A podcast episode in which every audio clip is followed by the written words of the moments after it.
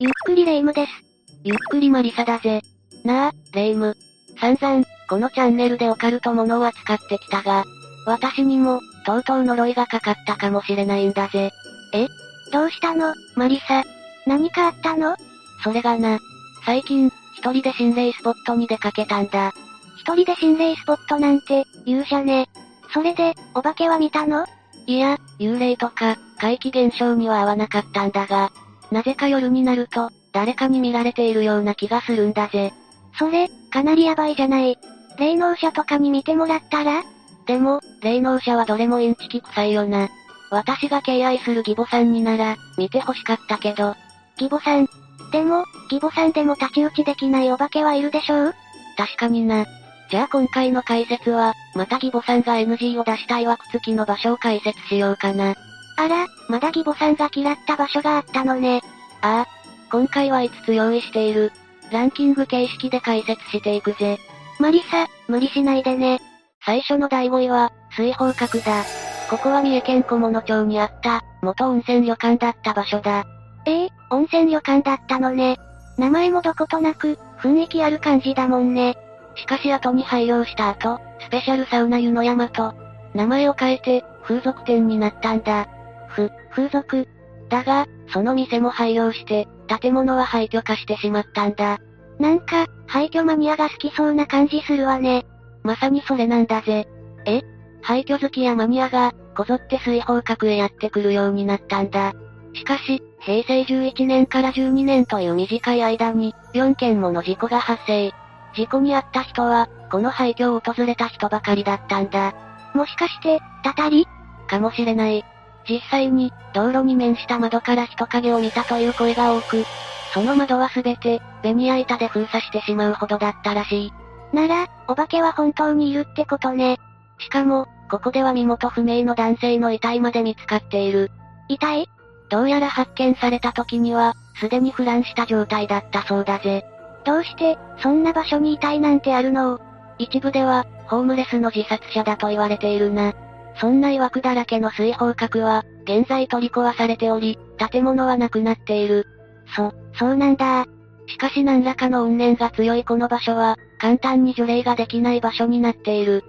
遊び目的で行ったら、今でも事故に遭うかもしれないってことね。そうだな。次は第4位、おっことトンネルだ。おっとっとトンネルおっことトンネルだ。長野県富士見町おっことの元中央本線で使用されていたハイトンネルだ。もう使われていないトンネルなのね。ああ。現在はコンクリートで封鎖されているぜ。そのトンネルには、どんな噂があるのここには、強力な悪霊が住み着いているそうだ。あ、悪霊。何でも義母さんが心霊番組のロケで訪れた時にも、物々しい雰囲気を察知して、撮影を拒んだなんて言われているぜ。ええそんなに恐ろしいところなんだ。さらに、写真を撮ると高確率で心霊写真が撮れるそうだ。心霊写真なんて見たら、頭おかしくなりそう。そしてもう一つ、このおっことトンネルの向かいにもトンネルがある。まだあるのまさか、そこも心霊スポットだなんて言わないわよねその通りだぜ。え、名前はウバサワトンネルといって、このトンネルもまたハイトンネルになっている。ウバサワトンネルの中には、人の顔のようなシミがいくつもあるらしい。やだー。おっことトンネルとウバサワトンネル近くには、鉄橋がある。その鉄橋は自殺が多発している、いわゆる、自殺スポットなんだそうだ。じゃあトンネルには、その亡くなった人たちがいるってことおそらく、成仏できない霊が浮遊しているのかもしれないな。トンネル付近では、白い着物姿の老婆の姿が頻繁に目撃されているそうだ。老婆の霊って、こ、怖いよ。そんな数々の霊が悪霊になって、未だに住み着いているのかもしれないんだぜ。義母さんは、ここで何を見たのかしらここからが、ベスト3だ。第3位は、岩見畳ヶ浦だ。聞き慣れない場所ね。ここは島根県浜田市にある、国の天然記念物に指定されている景勝地だ。トンネルを出ると1600万年前の地層が見られるとあって、地元民だけじゃなく、観光で訪れる人も多い、人気のスポットになっている。す、すごいわね。そんなすごい場所が、どうして心霊スポットになっているわけここが、どうして曰くつきと言われるのか。それは、海流が関係している。海流海難事故で亡くなった遺体が、ここに運ばれて流れ着くんだ。うわわわ。だが、それだけではない。この岩見畳が裏では、多くの海難事故者や自殺者が多く出ているのも事実だ。やっぱり自殺者が出るのね。だからか、当然あたりには地蔵や祠などが置いてある。ってことは、完全にあれが出るのね。岩見畳が裏で写真を撮ると、心霊写真が撮れるなんてこともしばしばだ。絶景を撮りたいのにお化けまで映るとか、勘弁だわ。さらに恐ろしいのは、洞窟にある、才の河原という場所だ。ここは、長い歴史を持つ心霊スポットとして有名なんだ。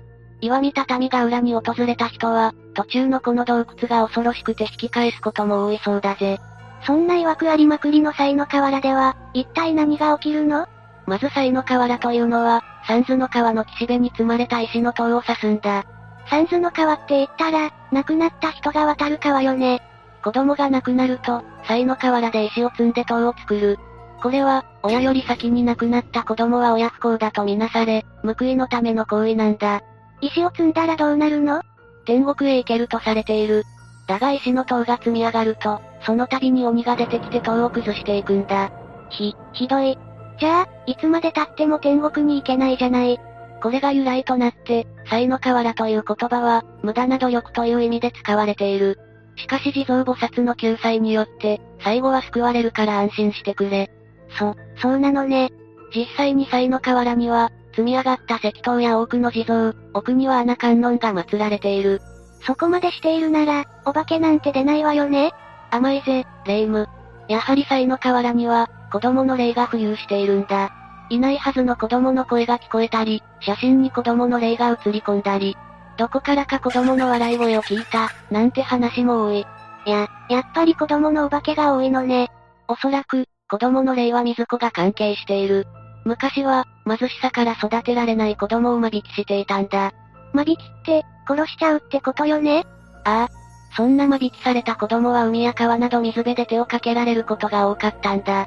よく退治するときに、こう流すというだろそれも、この行為から来たものだとされているんだ。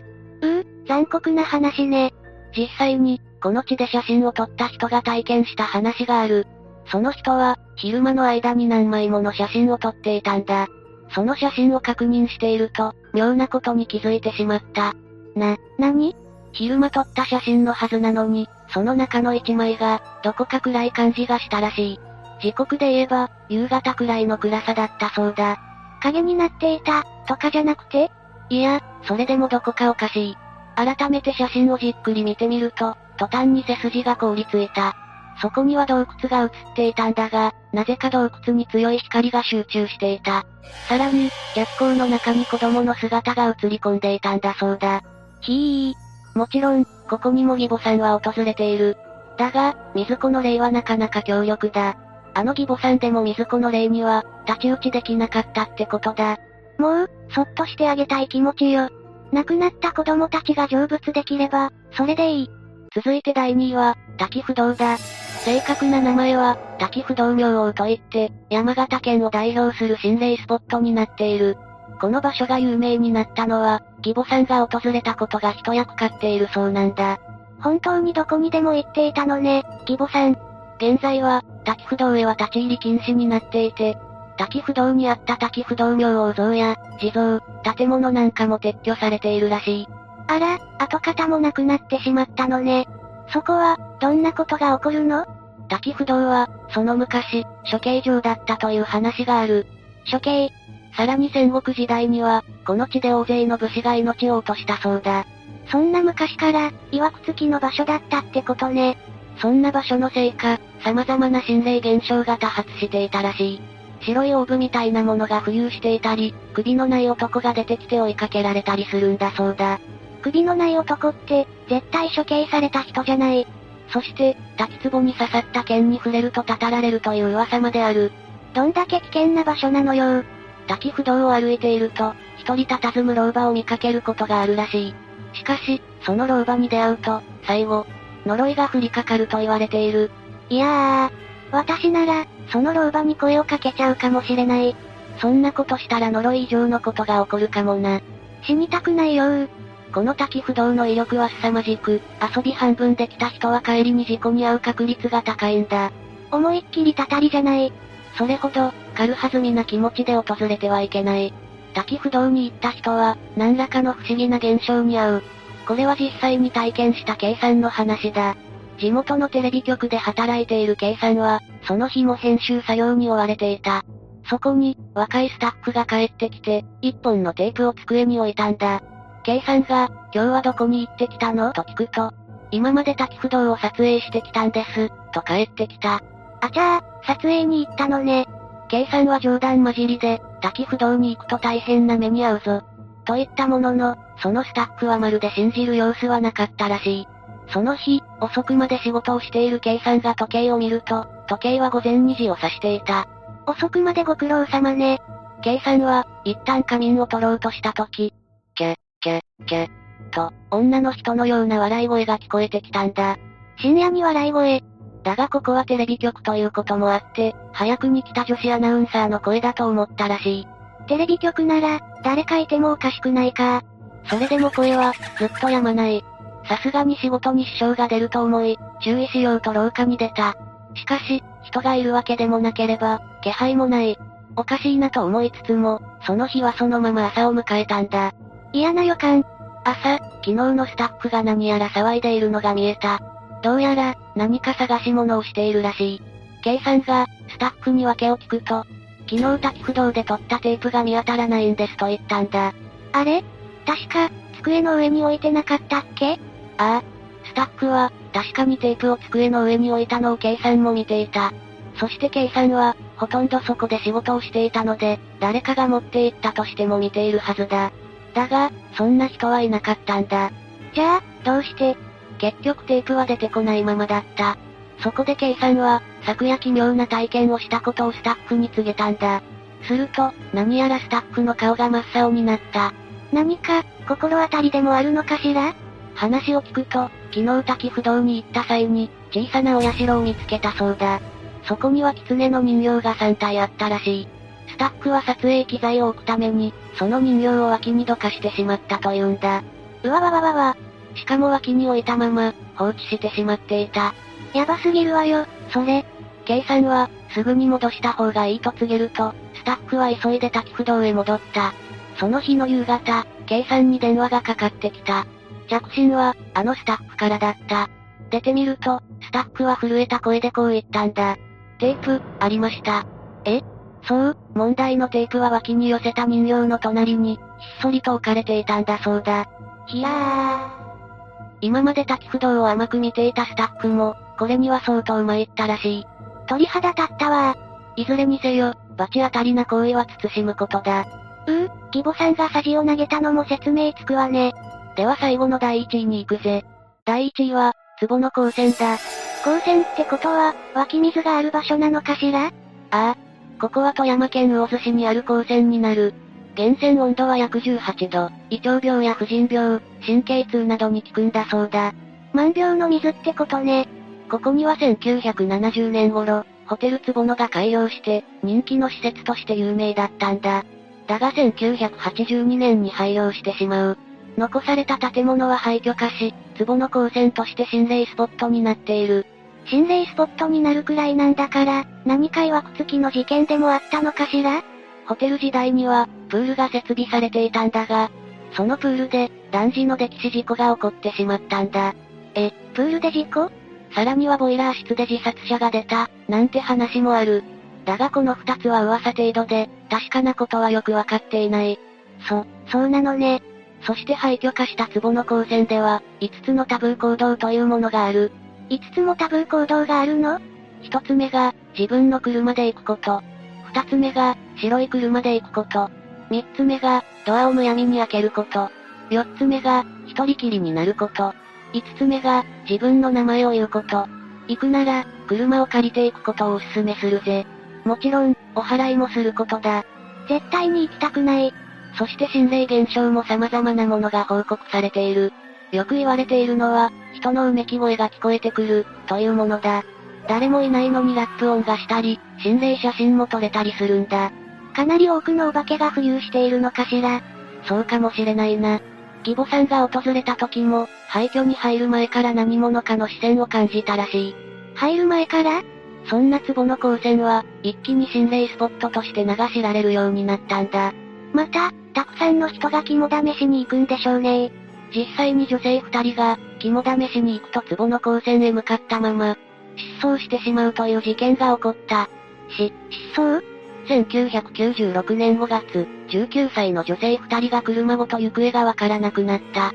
深夜、友人にメッセージを送っているが、それを最後に彼女たちは忽然と姿を消してしまったんだ。車ごといなくなるなんて。もしかして神隠しこの心霊スポットで姿を消すという話は、まるで都市伝説のように語り継がれるようになった。そりゃあ、そうよね。